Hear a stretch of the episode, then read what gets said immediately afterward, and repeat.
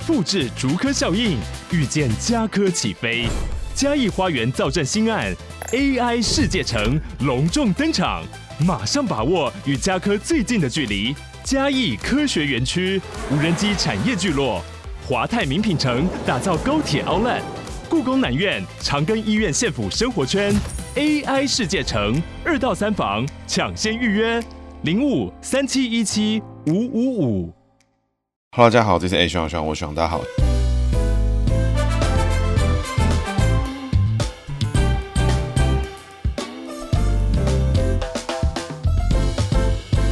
Hello，大家好，这是 A 徐朗，徐朗，我徐朗，大家好，徐朗又回来了。那徐朗今天呢要讲的主角呢是刘松凡哈。那听众们呢可能对刘松凡这个名字哦真的是莫名其妙，跟上一集苏东启哦可能有这个异曲同工之妙，就想说哎这个名字怎么好像就没什么听过？背景上听起来呢哇这个刘松凡跟苏东启是一样的哈，这个辈分蛮高的。刘松凡呢是王金平的上一任的立法院院长，那也是目前唯一一个立法院院长呢，因为涉案然后潜逃到国外之后呢啊在国外安享天年啊，然后过世之后呢。把这个骨灰移回台湾，究竟发生了什么事情呢？他的故事又是什么呢？能不能够成为我们现在的这个启示呢？因为我们现在的立法院院长嘛，是我们我们最新的韩国瑜出任，很多这个小草啊就开始在那边笑啊，嬉笑怒骂，然后看到一四五零崩溃就很爽什么的啊。跟各位报告，一四五零不会崩溃。身为这个民进党的支持者啊，或是台派支持者啊，就是很不想要韩国瑜当选，但是韩国瑜真的当选，那大家就是承认啊，就这样，就像当年呢，没有人想要他当选高雄市市长，但是他当选了，那那就这样。那就当当不好呢啊，看怎么处理再说啊。当然，立法院长就没有这个处理的机制，所以就比较困难。所以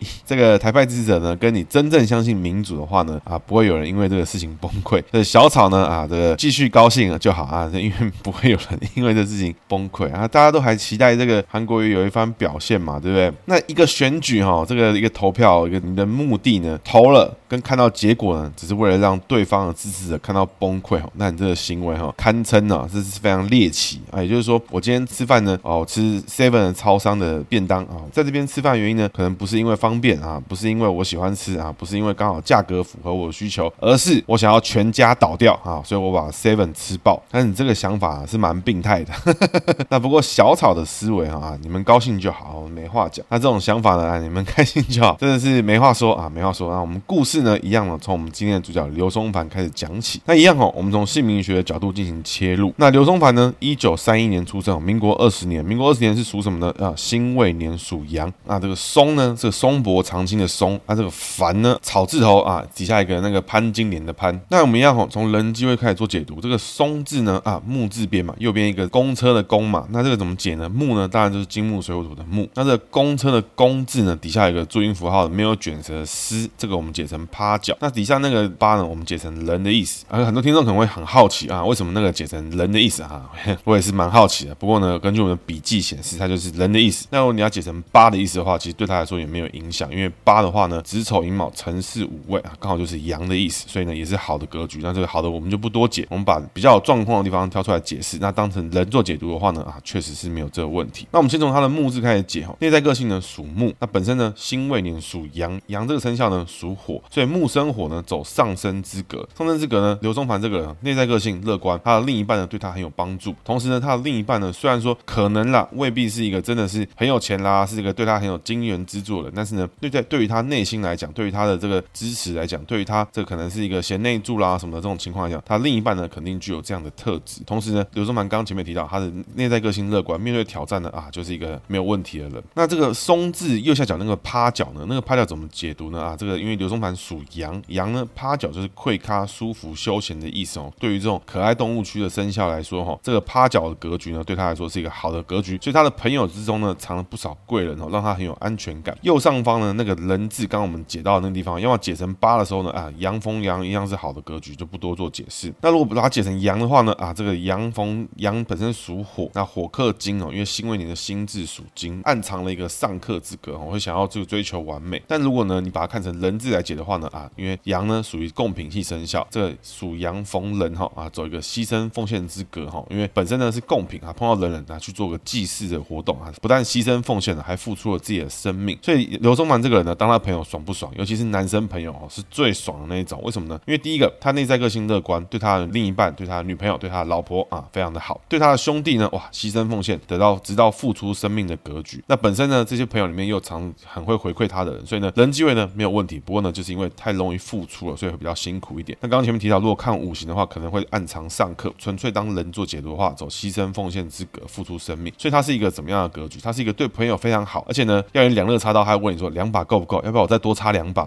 这是刘松凡的格局，所以对朋友非常的好。就算朋友呢，哎，有愧于他，甚至呢，这一次的付出呢，刘松凡可能没有得到足够的回报，那刘松凡会在意吗？不会，他可能只是能念个几句，不太爽。但是呢，事后呢，哎，要他帮忙，他还是在帮忙。另外呢，他又期望他的另一半呢对他帮助，所以你做他老婆的话，可能相对辛苦一点，因为你要是一个很强大的支柱，才可以在让刘松凡在外面呢到处挺兄弟、挺 朋友的格局了。那这个凡字呢，啊，草字头底下是一个潘金莲的潘嘛，草字头呢就解成草字，那三点水呢就解成水。那那个潘字的右下角那个地方就是我们解成田，田呢产五谷。那上面那个地方呢，啊，我们解成衣服，因为它长得像彩衣的彩字，但本身我自己也觉得它长得像五谷了，所以但是因为阳逢五谷，它底下本身田就产五谷，所以可以当做不看。如果这张彩衣来看的话呢，贡品系生肖上贡桌呢，哎，披一件彩衣哈，上的更好，所以呢，这个属于一个高级贡品的概念，一样呢，走牺牲奉贡献、付出生命之格哈。那内在个性呢，本身属水，那因为阳字属火，所以呢，财位部分呢，水逢火走上克之格，想得多啊，主要追求完美，做事情呢比较慢一点啊，比较属于一个谋略型的玩家哈。那工作面部分呢，逢草字头，阳喜不喜欢草字？喜欢嘛，放羊吃草嘛，喜欢的不得了。所以工作部分呢，哎，表现得很不错，比较喜欢在他自己的安全区间、舒适区间做工作，喜欢做一个稳定环节里面的啊，每个地方他都认识，他很熟悉，他就做得很不错。这是他工作面的部分。内在呢，藏五谷部分呢，一样走得时，因为羊吃不出五谷，吃嘛，羊吃不吃草，吃嘛，羊穿不穿彩衣啊，穿了就上供桌。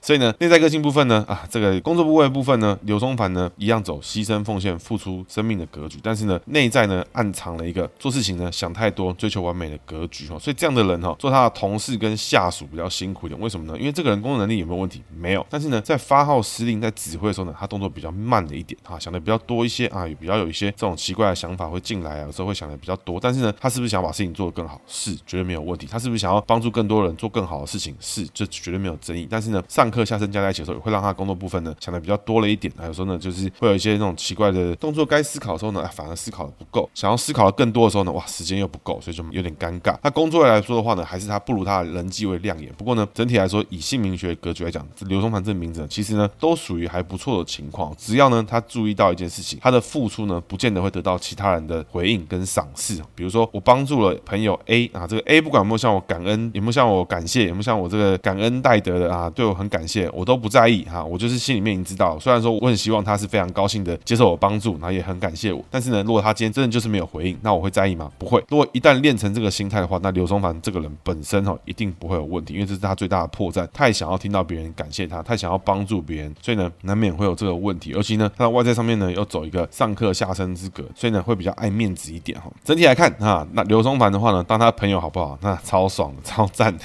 当他的下属呢啊，稍微辛苦一点啊，你要帮助他比较多一点，但是有没有所得？哎，一样可以。不过当他的男性的朋友呢，还是最爽的那一种了。那接着哈，我们讲他的故事哦，应该蛮多人好奇，因为这个名字呢哈，有点藏在上古时代啊，又好像一看哎，其实他活跃的年份呢，跟我们没差多少。他是在二零一六年过世的。那刘松凡呢，在台中大甲出生哈，他的爸爸呢叫刘云腾，在台中县大甲镇农会当总干事哈，所以刘家呢，包含他自己哈，都是这个台中地区哈农会非常强的这个组织的成员。本身呢，刘松凡属于台中的红派哈，那他在当选立委之后呢，是成为台中红派的掌门人。那他其实在这边就写到哈，一九七三年他担任了第一届增额立委，所以从一九七几年开始呢，就开始逐渐的活跃。那到二零零四年左右，其中呢有七年哈，是我刚提到最精华的时光，他是这个立法院的院长。那讲到这边哈，可能会很好奇哈，因为很多人常常听到台中有红派跟黑派，其实我们在严宽的那集有提到一点啊，江启臣那集有提到一点，那卢秀燕呢也有提到一点。那不过我根据我调查一下之后呢，发现其实红派呢最早是由这个林鹤年哦，林鹤年是谁呢？啊，是林献堂的侄子，有创立选举的时候呢都用红色的字样，这前大家可能有听过。那林献堂是谁呢？啊，这个真正的台湾民众党的创始人之一哈，台湾文化协会的林献堂。同时哈也是这个雾峰林家，所以那个这个台中呢就分成左边跟右边啊。首先呢，整个台中县市区域哈，这个靠山的那边啊，基本上就属于这个红派的地盘。那靠海这边呢啊，就是属于海线的地盘。那怎么区分呢？就产业来讲的话啊，这个农会啦、什么会啦，跟这个山林土产有关的事情啊，就跟红派比较有关系。那如果你在海线的话呢，就是属于黑派地盘，比如说像颜清标啦、颜宽恒啦啊这系列，比如说他们就是跟妈祖有关宗教的，还有这个渔获相关，因为他们不去出海嘛，就拜拜啊什么，他就属于比较黑派的成员。那红派呢，嗯、就林鹤年创始之后呢，其实他有一系列的成员啊。不过呢，这边可能大家都不知道啊，所以大家就知道，就是刘松凡呢，曾经一度呢是属于这个台中红派掌门人。那现在的红派还有没有存在呢？啊，一样存在啊。这个人是谁呢？啊，现在是我们的立法院的副院长江启臣哈啊。不过呢，据说啦他比较少参与这个派系的运作。不过我是觉得不可能啦，你要在台中选赢哈，没有派系运作，不可能啦。你最多是低度参与，但是你不可能完全没有了。那黑派呢？啊，在就是颜清标啦、颜宽衡啦，还有一些其他的相关的人士，比如说之前陈根金啊，可能很很多人听到陈根金会很好奇是谁哈？陈根金是谁呢？啊，就是讲出那个能捞就捞啊，能混就混的那个阿北啊，那个就是陈根金，前台东县的县长。那刘松凡呢，本身就是属于台中的红派。那他的故事呢，基本上比较特别刺激的哈，跟我们最近的节目有相关是什么呢？是有一次呢，是在一九九六年的时候，他要竞选连任立法院院长的时候呢，啊，当时呢，啊，这个民进党跟新党联合想要冲击立法院院长的这个席位，当时呢，就就在我们前面几集的主角施明德的竞选当中呢，以一票之差输给了刘松凡。那后续呢，刘松凡又是怎么倒台的哈？其实蛮精彩的，因为呢，他其实是在一九九七年附近的时候呢，嗯，因为当时在我们前面跟洛伊合作节目里有提到过，说在那一次的宪政改革之中呢，提到说即将呢要这个精审动审的这个决定。那当时呢，其实刘松凡呢是处于一个反动审的这个角色，反动审的意见，他就是不支持动审这个情况，他跟宋楚瑜走的比较近，所以那个时候呢，李登辉呢其实就觉得说啊，刘松凡这样哦，跟我们很难配合，因为当时李登辉其实是在把宪政的这个所有的关系哦，都抓得蛮紧的，所以刘松凡呢，因为不是很愿意配合，所以这个时候呢，李登辉呢就出面呢，希望呢提拔王金平出手。那当时哦，就一波突袭之后呢，啊，刘松凡呢就被李登辉搞倒了，所以那个时候呢，从那一届开始，从一九九九年开始呢，立法院院长呢就由王金平担任，担任一直持续到了二零一六年之后，才正式呢交由民进党党籍的苏嘉全担任。哦，那刘松凡后续去哪里呢？哈，他在一九九九年之后呢，他其实呢还是有担任立委，不过呢，他在那个时候，因为他就跟宋楚瑜走得比较近，因为宋楚瑜以省长的姿态在全台湾到处趴趴走嘛。那刘松凡呢，因为他是立法院院长，其实跟宋楚瑜这种关系其实也还不错，所以呢，他之后呢就加入了这个宋楚瑜的竞选阵营哈，而且还积极筹组亲民党，所以呢，刘松凡是当时呢就因此退出国民党，是亲民党的这个非常早期的创党成员哈。那一九九九年呢，刘松凡虽然有连任立委，但是呢就没办法当院长，院长呢就有我们刚刚前面提到的这个王金平当选了。王金平呢那时候还是高雄县的区域立委啊，那那个时候呢还是这个青年世代的改革哈，所以大家可能很难想象，曾经有一度的年代呢，王金平是作为当时的青年，那柯建铭呢是作为当时的这个青年之外呢，还是一届挺科技业的这个新竹的立委。那现在呢，他被打成反动了。这些人真的是这时代哈，真的就这样一步一步过来哦。那后续呢，刘松凡呢就加入了亲民党的运作。那不过呢，他其实在两千零四年之后呢，啊，在当时呢，刘松凡在执行立法委员考察的时候呢，就因为一个案子的发生哦，宣布退出亲民然后同时呢，就直接跳机呢跑路哦，就消失了。那当时哈，刘松凡到底发生什么事情呢？其实他是在立法院长期间哦，涉嫌协助台中商银的董事长哦，这个介绍了一些这种公司，然后向台中商银非法超贷十五亿元。那其中呢，有证据显示刘松凡从中取得了一亿五千万块的佣金哦，也就是说他大概抽了一成呐。然后两千零四年的时候呢，被高等法院判定哦，背信罪成立，所以刘松凡呢就在我们刚前面提到的这个立委考察阶段哦，就就跑不见。那很多人哈就会对于刘松凡的印象哈，就记得说哇，刘松凡因为这个超贷案哦，就是这个广山超贷背信案，很多人会想说，哎，广山听起来很耳熟，是什么耳熟呢？是台中广山收购了这个广山哈，所以当时呢，其实他就是因为广山超贷案的事情呢啊，刘松凡呢就这个黯然下台，然后就潜逃了。那这广三超贷案是什么东西哦？其实大家可能很多人就是不太清楚，跟不太有印象哦。其实呢，具体来说呢，就是当时有个广山集团呢，他用炒作的方式呢去买股票啦，就是简单讲，他就是去圈钱呐，然后圈完钱之后呢，又又从自己的银行里面借钱出来，再圈一次，等于呢一只羊呢剥了好几层皮，然后炒完之后呢，哎，又要去买这个其他的股票，然后等于就是绕来绕去，一直狂炒这个股票了。那炒完之后呢，哎，他的这个行为呢被他的操盘手跟外部的人合谋哦，那最后呢，他的这个钱就被弄到断头，所以呢，他的金额呢就没办法回补，导致呢他的股票违约交割。最终呢，在一九九九年的时候呢，因为当时的金额哈违约交割总额呢高达八十四亿，那这个八十四亿什么概念哈？我觉得大家可能很难理解。哈，这个跟大家分享一下，一九九九年的时候，台北市的市区的房子一平大概是我不知道，可能有个二三十或三四十吧。我觉得你就抓个抓个抓个四十好了哈，大概这种感觉。也就是说你在当时呢啊，在这个台北市呢买一栋一百平的房子啊，买一户啊，大概就是四千万上下。它的违约交割呢就八十四亿。那一九九九年呢，台积电的股价呢，当时的价值呢七十一块，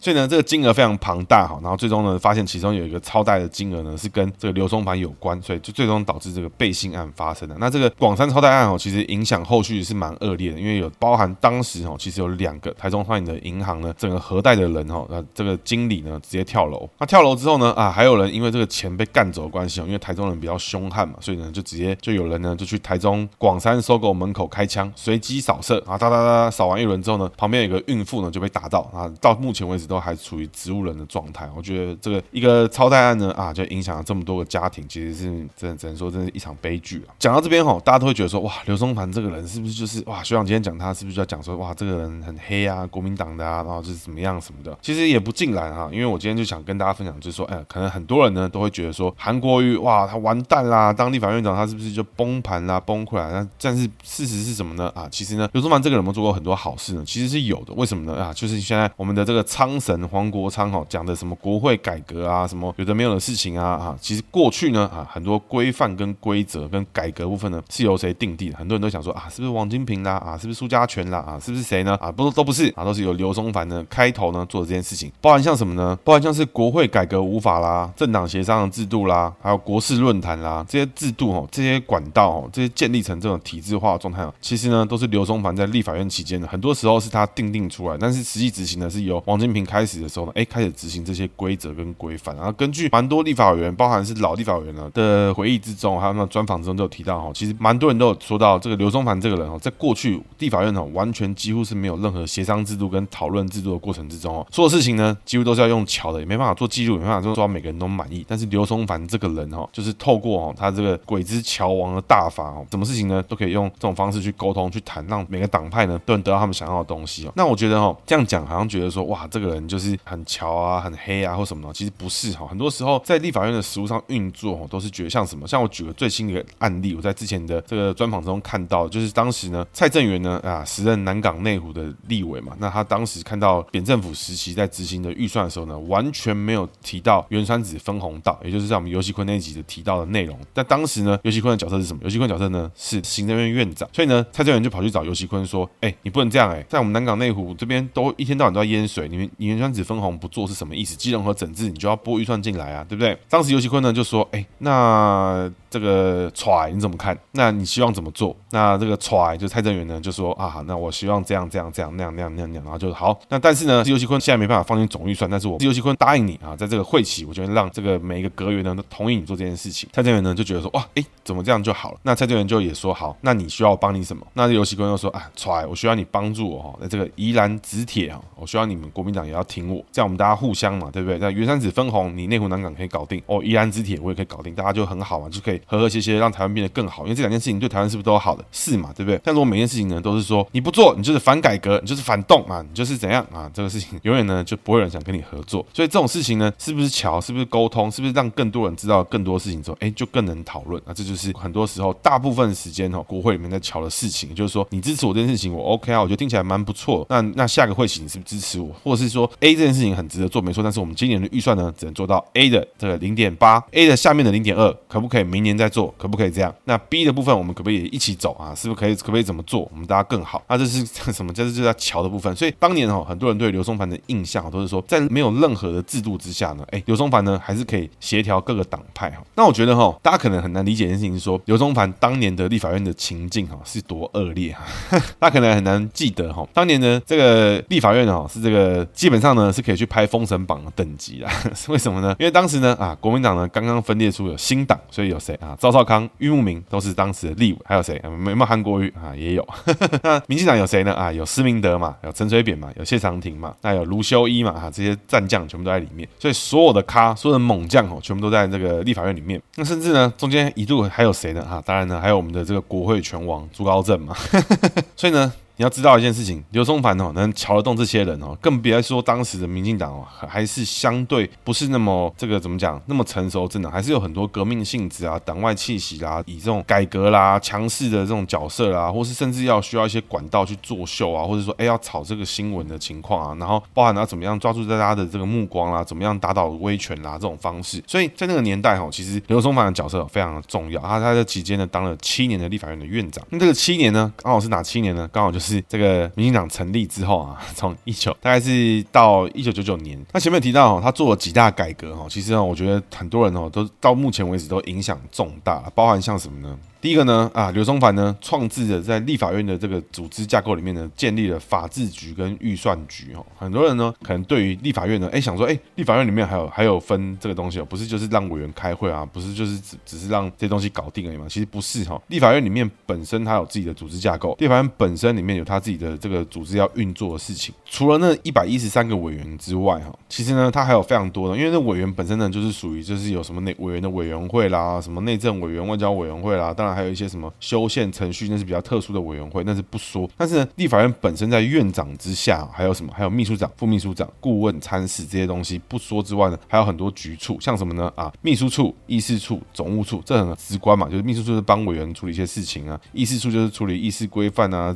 会议记录等等，总务处呢啊，就是立法院整个设施要经营嘛。那另外呢，还有什么？还有国际事务处要做什么？国会外交嘛，公报处做一些这个公布的事情，资讯处跟法制局还有预算中心都是谁创立？都是这个刘松凡任内创立哈。资讯处的目的呢，就是希望让这个整个国会部分呢可以 e 化啦，什么等等的。那法制局呢，基本上呢就是立法院呢创立出来呢是要研究立法政策啊，什么评估啦，外国怎么做啦，法学研究啦，什么这些各式各样的事情。那预算中心呢，就一样是研究行政单位的这个预算的执行方式的。到现在都还是透过这样的方式来提供很多委员这些相关的资讯。这些东西呢才是蛮有效的，透过制度呢在研究行政权在做的事情。那我从外部单位来看的话，哎，是什么样的角度跟角色？当然，这些委员。旗下都还会有自己的助理啊，跟他自己重视的议题，因为每个委员的专长都是不太一样的，所以呢，透过立法院本身就有培养出一批研究人员，跟他这个本身的这个法制局啊、预算中心等等，去提供一些资讯出来之后，哎，这些委员就可以看出自己的 insight，从他自己的 connection 里面找到不同的关系。所以立法院的这个改革之中，其实有蛮大一部分的，哎，在过去很久以前，可能去想民主草创的时候呢，其实都不会具备这样的功能存在。那一步一步让这些所有的问政呢更专业呢，才可以让国家进步的更快嘛。所以我觉得这个改革哈，我觉得还蛮不错的。那另外哈，还有一个东西叫做什么？叫做国事论坛哈。为什么会有这个东西呢？啊，当时呢啊，原因是这样子。当时呢，哎，因为很多委员呢，就为了要发表一些言论跟干扰这个程序的部分，因为当时很多人都是以这个反叛的心哈去参加立法委员的角色哈。我们从体制内拿到机会了啊，我们就要去影响这个政局，我们就要去改变很多事情。那当时哈，这个议事攻防手段里面最奇葩的是谁呢？哈，当然就是导弹王陈水扁跟谢长廷嘛。啊，刘松凡其实对于这些立委都觉得很很很肯定，因为他们觉得这个陈水扁跟谢长廷非常有头脑，很会推算，拿捏的也很准。他非常敬佩卢秀一，也敬佩玉慕明。所以其实刘松凡呢，对于这些虽然他本身是这个立院大家长，但他对于这些这个标新立异的委员呢，啊，都觉得还蛮有趣的。但是呢，如果今天如果透过这个方式呢，透过现行已经有了管道呢，啊，这些人都会觉得不满意。他说他们就一天到晚搞一些什么肢体冲突啦、国会全网啦，搞那种大规模的这种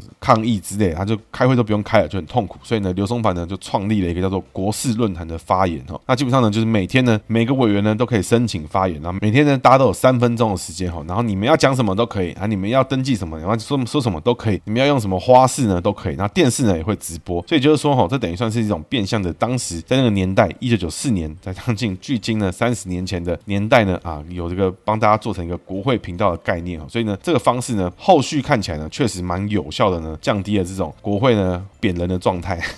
因为当时呢其实记者呢只要去拍国事论团就可以看到这个最有娱乐性嘛，然后最五花八门的这种发言嘛，所以可以看到各式各样的委员发言，所以哎就蛮有趣的，所以让很多民众呢就看到这些国事论坛，看到每个委员都有机会亮相，所以每个人在那个时候补版面，所以正式要开会的时候呢，很多事情呢已经透过前面提到的协商制度里面去做了很多沟通，然后去往往下去走了这个步骤，所以呢会议上面委员有没有机会给他们发表他们的感言，做他们的发言，能不能做媒体曝光啊，都做到了。另外呢议会也能开，所以这个管道呢，哎这个刘松凡呢确实也是有两。两下子。那刘松凡呢，他的最终呢，他这个改革的路径啊，因为也是当时呢，其实都一直他很常提拔新人啊什么的。王金平在他的这个专访里面都有提到说，过去啊，其实一直以来，王金平能走到这个位置呢，都是刘松凡的这个提携来带着他去主持会议啦，干嘛的。所以王金平也在这个过过程中学到很多事情。那直到后面呢，因为刘松凡跟李登辉渐行渐远之后呢，啊，李登辉一看，哎，王金平已经可以处理了，那刘松凡就不需要，刘松凡呢就被干掉了。那后续呢，原本刘松凡呢也是在亲民党里面快快快乐乐做立委，但没想到呢，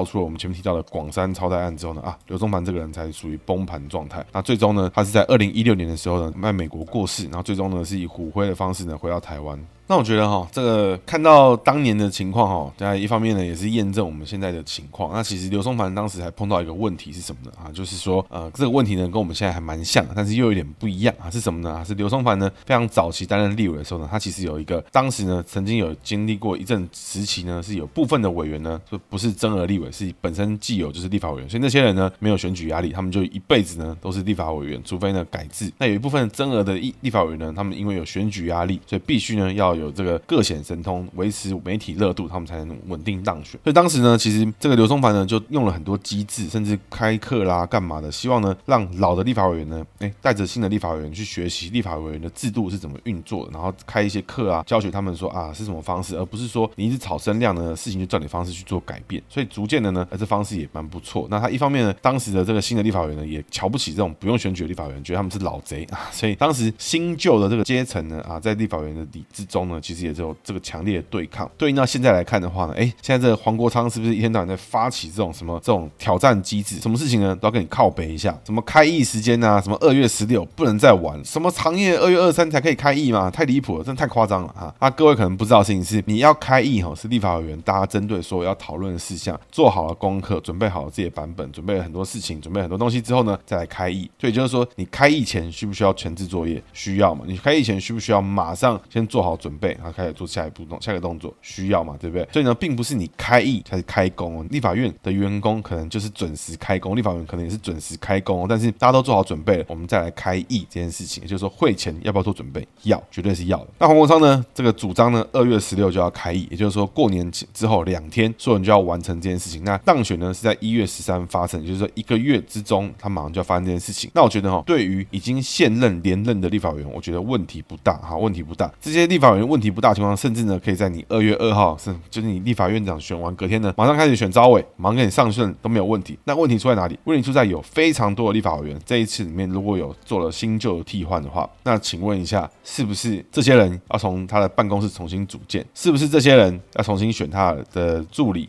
他的办公室，他要做什么事情？要不要研究一下新的议案有什么？这些议题里面，我要不要提自己的版本？我要不要去参考我民间的友人？要不要去参考我过去的顾问？要不要去了解这案子里面我该怎么做？我要怎么样表态？党团的意思是什么？为什么是这样做？符不符合我们选区的利益？如果不符合的话，我需不需要主动去追这个事情？我需不需要做这件事情？需不需要？那每个人都不知道。那我觉得哈，这个新的立法委员哈，国民党跟民进党可能相对的问题不大。为什么？本身呢，这两个党呢的党团都是非常的健全的机制，他们有非常强大的这个联。动的性质啊，因为过去的到现在都执行了下来，然后他们本身的这个不管是培训营啦、工作营啦、什么共事营啊等等，大家都是很有想法，大家都是维持一致，然后甚至呢，大部分的委员可能没有那么多人去经过改选，但是呢，民众党呢这五个人全换，换了八个人上来，这八个人呢要被一个黄国昌带来走，提早开议，哈，那你们就自己提早开工，都不要过年了，那没有差。那也有很多人哈，听到这个立法院院长选举选完之后呢，就是看听听看学长什么评论，其实我评论也没有太多，因为我的评论呢在我的 thread 上面已经讲了蛮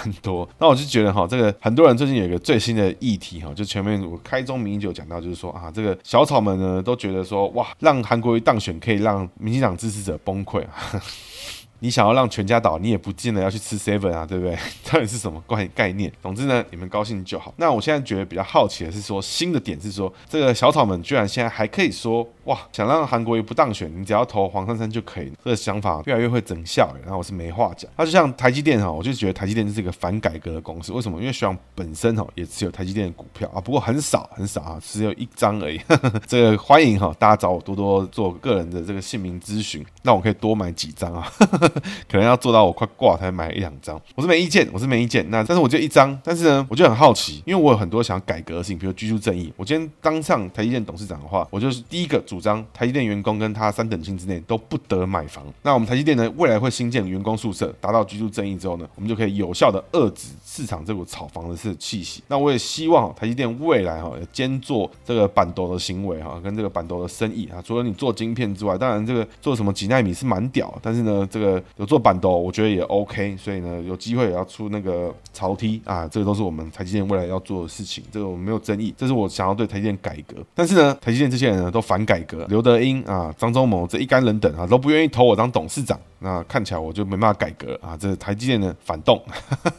那一般来说哈，听到这段发言哈，你是正常人就觉得，干这人这么笑哎。但是呢，小草们都觉得黄国昌很有道理，那我是觉得没话讲啊，你们高兴就好。反正呢啊，你们就都听黄国昌的啊，都听柯文哲啊，赞。那另外哈，其实也很多人哈就觉得就评论说啊，韩国瑜当立法院长啦，失格啦，是怎么样的啊，不行啦什么的。但其实哈啊，跟各位报告，其实我觉得有一定的几率啊，有一定的几率，啊，几率不高啊，几率不高啊，可能就是个零点零四。趴之类的这种趴数啊，就是韩国瑜有可能有没有可能很认真工作？有可能嘛？说不定他一坐到那个位置，哇，梦回三十年前，哇，梦回看到当年刘松藩这么会瞧事情，这么会处理事情的情况，会不会他一直以来都有个心？韩国瑜想要成为下一个刘松藩，当然是还没坐牢的版本了。但是呢，韩国瑜就是他一直以来这个插科打诨，这个累积人脉，然后那么会苦练酒量跟打麻将，是不是一直以来就想要成为这种很会瞧事情的人，很会公平的人啊？这个一开始讲好了，有打花壶就是打花壶嘛，有有打这个三暗砍是打几台就几台嘛，对不对？那这个有没有花杠，有没有四风盒子？一开始就先想好了，啊，不会在那边后面变来变去嘛。所以乔是乔嘛，是有规则的乔嘛，对不对？今天哎输最多的那个人要不要上诉？可以给他机会上诉嘛？所以这是公平的问题嘛。所以你说韩国瑜会不会其实很有立法院长的天分？其实哎也还真的有可能啊，那只是几率不高啊，几率不高。那我是觉得说很多人会觉得说啊，这个国会议长是不会不会说这个国会外交就从此开始冷冻哈？其实仔细想想这个逻辑啊，因为假设啦，国会议长是这个全世界各国就是他们每个地方的民意代表的这个呈现，那我必须说有一定的几率，各国都会有一些民意代表，应该是那个国家的韩国瑜，我觉得一定有这个几率存在，只是我们我们不是那个国家的，我们不知道哎，有一定的几率就是那个国家有一个很好笑的阿北在当立法委，在当他们的民意代表，中央级的民意代表，然后他超级好笑，他超级爱喝酒，他喜欢跟大家嘻嘻哈哈唱卡拉 OK，有一定这个几率嘛，所以如果我们让我们的韩国瑜去跟比如说菲律宾的韩国瑜，跟韩国的韩国瑜，跟日本的韩国瑜，跟这个美国的韩国瑜，跟各式各样的国家，因为我觉得韩国瑜出现的几率呢，在各个国家都是均等的。就全世界呢，可能每两千多万人会出现一个韩国瑜，因为按照台湾的比例的话，可能这个这个状态。所以就是说，只要你是人口基数超过两千万以上的国家，那个国家就可能出现一个韩韩国瑜啊。这是数学问题啊，这是所以科学理性务实，小草不要靠北。那所以如果这个国家的韩国瑜都做到那个国家的立法院的不用到院长，至少是国会议员等级，那这个这些国家的韩国瑜互相喝酒，跟他们一起在唱卡 OK，跟一起做的时候，哎，说不定是国会外交的 next level，就是你完全没有意识到这件事情，就是大家都觉得韩国瑜只有台湾有，但其实如果你按照人口基数来算的话，台湾两千三百万人里面出现了一个韩国瑜，所以就是说，这每个国家只要有超过两千三百万人口的话，它就可能出现一个韩国瑜，甚至在美国可能会有十几个韩国瑜，只是大家不知道，大家不知道。所以呢，这些韩国瑜只要碰在一起的话，有可能会是民主阵线的全新的力量存在，就是一大堆的韩国瑜在在喝酒，在膝盖走路，干超强，搞不好可以办韩国瑜奥运，全部人在膝盖走路。所以不要小看韩国瑜这个国会外交的能力，其实其实还有一定的几率，就是他可以打出个全新的格局。你看今天叫游锡堃去看他们喝酒拼麻将，我你觉得有有办法吗？我是高度怀疑。但是呢，韩国瑜今天去国外，他在这边带着几罐那伽马兰，有没有？哎，国会外交都带威士忌出去，然后教大家打麻将，然后大家那边嘻嘻哈哈唱卡拉 OK，这是国会外交 next level，就是你完全想不到，就是可以做到这个程度。所以哦，各位哦，就觉得说啊，这个对韩国也有很多这个期望，但我们本着民主的意志啊，选他出来啊，最终呢，经过这个代议代选的制度呢啊，这总之韩国瑜当选，那我们还是希望他好好表现。那当然做不好，大家监督嘛，希望他改得更好嘛，对不对？那不要觉得说他的方法就一定不对，因为人家今天就是选举最大的秘密是什么？就是票多的赢，票少的输啊，就这么简单。所以票多的赢代表什么？集体的意志，也就是台湾现在有一部分的蛮大集体意志认为韩国瑜是最适合立法院的院长，所以呢，我觉得没话讲。所以我们剩剩下少部分的人就要支持他，就要去鼓励他啊，做得更好，监督他，说不定可以找到新的方法，是我们过去以往都没有想过啊。比如说像我刚刚前面提到的，跟全世界各国的韩国瑜啊，跟非洲韩国瑜啊，跟这个欧洲韩国瑜啊，跟俄罗斯韩国瑜啊，全世界到处都可能韩国瑜这种立法委员存在。所以呢，这些韩国瑜聚在一起的时候呢，可能形形成一股非常强大的韩国语宇宙，那是你不知道的事情，而是你不知道的事情。所以你不要觉得说，哎，像我们民党支持者就觉得说，你不知道就不存在，哎，没有这种事情，你不知道的事情有可能存在。日本有没有可能有日本的韩国语？有可能啊，有没有可能？有可能啊，对，就大家不要嘻嘻哈哈，觉得说这件事情很好笑啊，不是哦，不是。那回到我们国家民意部分啦，当然就是刚刚前面提到，大部分的民意支持就是说，呃，在国家的这种关键时刻，我们用韩国语代表我们的国会去跟世界各国的韩国语交流，这没没问题。现在有部分的人不赞同，但是接受啊。但是呢，我们国家还有非常少部分的民意哈，这差不多就三百万人左右，他们认为国家关键时刻呢，这些人要先去吃饭。那我是觉得这些人可以先去吃屎，我是没话讲啊，因为你要么就选一个，要么你就是选另外一个，要么你就是怎么样，你支持韩国就支持韩国，你不要说啊，我先去吃饭。所以民众党这些人呢啊，跟他的支持者就是支持什么？他们支持在国家关键时刻最重要的那一刻，需要你用最表态的方式的表态的时候呢，哎，有三百万人授权他先去吃饭啊，那我是没话讲，吃饭皇帝大啊，这个黄国昌是他们最大。接下来学长今天的姓名小技巧。今天呢要讲的是什么？今天要讲的是属羊逢田哈。那羊呢吃不吃五谷？吃不吃草啊？吃哈，那吃爆。那吃草就算了嘛，那五谷呢又更营养，所以羊吃五谷哇，爽爆，又变得更肥更大一只，对不对？所以呢，羊逢五谷呢就是好。那什么叫五谷呢？像这刘松凡的凡字右下角有个田啊，田你们产什么？产田产五谷嘛，对不对？那可能很多人会说啊，这个最近的田啊，有这个多元化经营啊，也会种兰花啦，种树啦，种什么水果啦哈。跟各位报告，呃。姓名学发明的时候，田大部分是种米啊，所以我们大家不要深究这个精致化农业的部分。那所以羊吃五谷，羊丰羊丰田，田产五谷，所以羊吃五谷呢，走好的格局，得食。所以刘松凡这个人呢，工作方面呢，越做呢，哎，越有心得，越有想法，做的也很不错。当然呢，最终是因为这个超贷背信案的部分哦，他拘掉了。当然，我是觉得哈，稍微可惜了一些，因为哈，在立法院院长期间哈，其实呢，我觉得他这个广山超贷案哈，也是因为这个人哈，是他们派系里面的人啊，是他们的这个好朋友啦什么的，就帮他瞧。这个事情之后呢，哇，就就就就出事了啊！如果今天这个人是一个陌生的人，或是一个不相关的人，或是一个就是你帮了也不会怎么，你不帮也不会怎么样的，他可能就是没有差。但今天呢，就是因为他的好朋友过来请托或什么的，最终呢导致这样的后果发生，我觉得是蛮可惜。所以人最终哈，当你在做一件事情的时候，还是有规则存存在，还是有事情决定你能做、该做跟不该做。那我这边哈就觉得很建议哈，就是说，如果你今天呢是属羊逢吃五谷的朋友哈，第一个一定想清楚你到底要吃什么五谷，因为今天呢。刘松凡这个人财位里面暗藏五谷，理论上他不会去做让自己受损的事情，所以他一定认为这件事情就要么就一定要帮助别人，爱面子啦，或什么关系也好，帮你处理一下就 OK 什么的。最终呢啊导致这样的结果，因为以他的财位讲，他不会犯这种错误。所以如果你自己本身就是属阳风田的朋友哈，相信你的直觉，如果你的田字出现在你的人际位的时候呢，啊你觉得这个人 OK，他就 OK；你觉得这人不 OK，或者你觉得有点疑虑、有点警讯啊，相信你的雷达，你是对的。好好呢接受你自己的想法，好的朋友留下，不好的朋友呢啊。当做这个点头之交，我觉得就 OK。那工作位的话一样，你觉得这件事情该做的，工作位里面藏五谷的话，你觉得这件事情该做，该好好坚持下去，那你就用你的方式做，因为你的雷达往往是对的。但如果相对的，你的雷达已经跟你说不对，但是呢可以赚到一些钱，但是呢你还是觉得好，好了好了，我爱面子做一下，很有可能呢就会出事情。那如果你的朋友，你身边的朋友，你很好的朋友，他是属羊逢五谷的格局的情况，这个他跟你很好啊，你是什么啊？你就是那个五谷，他正在产的稻米让他吃，很开心，很好，很快乐的关系。那我觉得也不错，但如果当你觉得他吃的太过分了，你希望得到一点尊重啊，你跟他讲一下，他也会很尊重你，好好跟你去互动。当然了，工作位的话，你的同事呢也一样是属羊逢五谷，他是你最好的 partner，那你们呢互相帮助彼此的话，那你就是一个良性循环。但相对的，如果你想要亲近的人，你想要靠近的人，你的合作伙伴跟你这个若即若离，他们本身呢有属羊逢田的这个格局，田产五谷，那发生什么事情呢？你一直跟他靠近不了，代表什么意思？因为你不产五谷，你不是他的那个良田啦，所以呢，你们往往呢就没办法配合太好。但如果你还是想要接近他的话呢，请务必记得充实自己，让自己进步，让自己贫瘠的田哦产一点五谷出来，对你会不会有帮助啦？今天呢，啊是这个年前最后一集啦，下一集呢，我们就是龙年开始。那也希望呢，大家过得快快乐乐、健健康康啦。那有需要呢，找我这个做姓名学个人咨询的朋友呢，立刻私讯我哈，私讯我做预约哈。那这个也希望呢，能够帮助到更多人。那以上呢是今天节目，谢谢大家，新年快乐，那拜拜。